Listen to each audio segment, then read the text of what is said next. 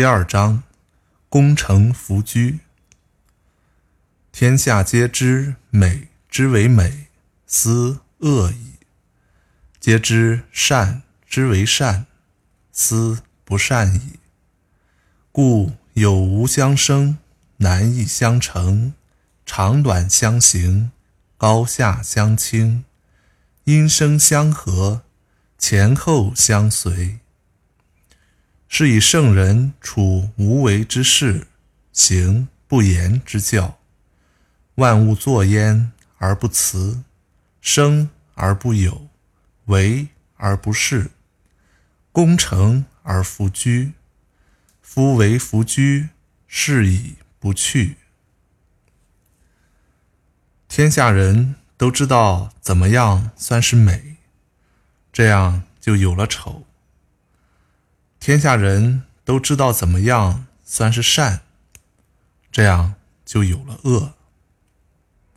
所以，实有与虚无互相滋生，难与易相辅而成，长与短相互比较而显现，高与下相互依靠而存在，单音与回声相互应和而成曲调。前与后相互接随而成顺序，因此圣人用无为的观点对待世事，用不言的方式进行教化，听任万物自然生长而不加以干涉，生养万物但不据为己有，养育万物但不仗势己利。成就万物而不自居有功，正由于不居功，所以功绩不会离开他。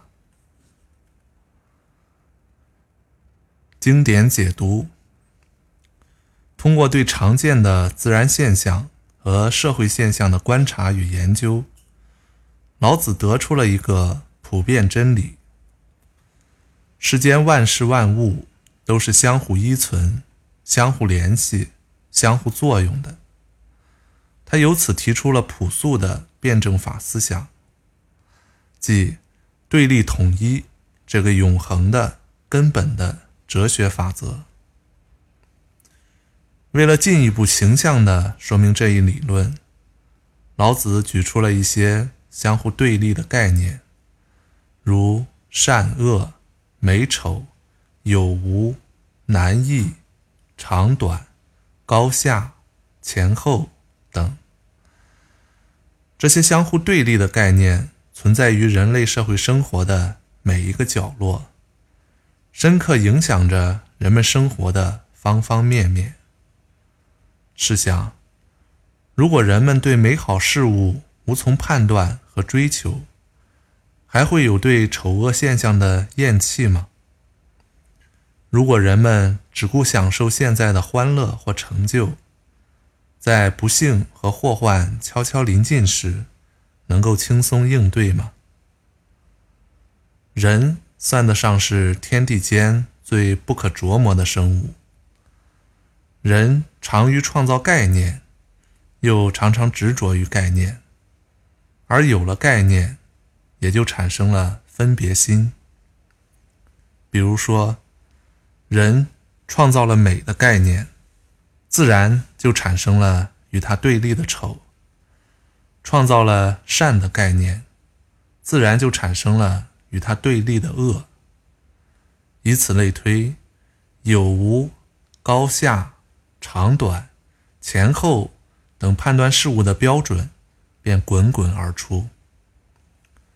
这无不是人们用分别心在起作用。是太过于执着于所谓的美丑、难易、善恶等所致。在老子看来，事物的发展和变化，无不是由对立统一的矛盾催生出来的。对立着的两个方面互相依存，并能在一定条件下向其对立面转化。老子将这种变化看作是。自然的本质。老子认为，宇宙万事万物从产生到消亡，无不处于运动变化之中。可以说，除了道之外，宇宙间再无永恒不变之物。关于事物的运动变化，老子提出相反相成的道理。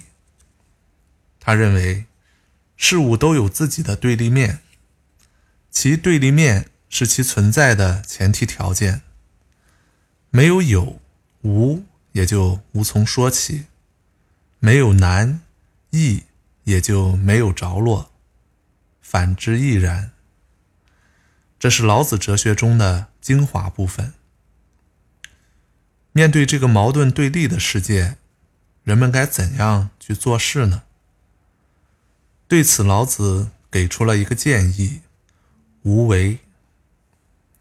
这里所说的无为，不是什么也不做，而是要以辩证法的思想指导人们的活动，使人们的活动能够顺天应人。老子所提倡的是用不言的方式实行教化，听任万物自然生长，而不加以干涉；养育万物，但不仗势己利。成就万物而不自居其功。所谓不言之教，也正如隋末唐初的医家和哲人杨尚善在其著作《黄帝内经太素》中所说：“古圣人使人行者，身先行之，为不言之教。不言之教，胜有言之教。”故下百姓仿行者众，故曰下皆为之。的确如此，口若悬河的人固然令人欣赏，身体力行者却更加值得效仿。请记住，使人行者身先行之。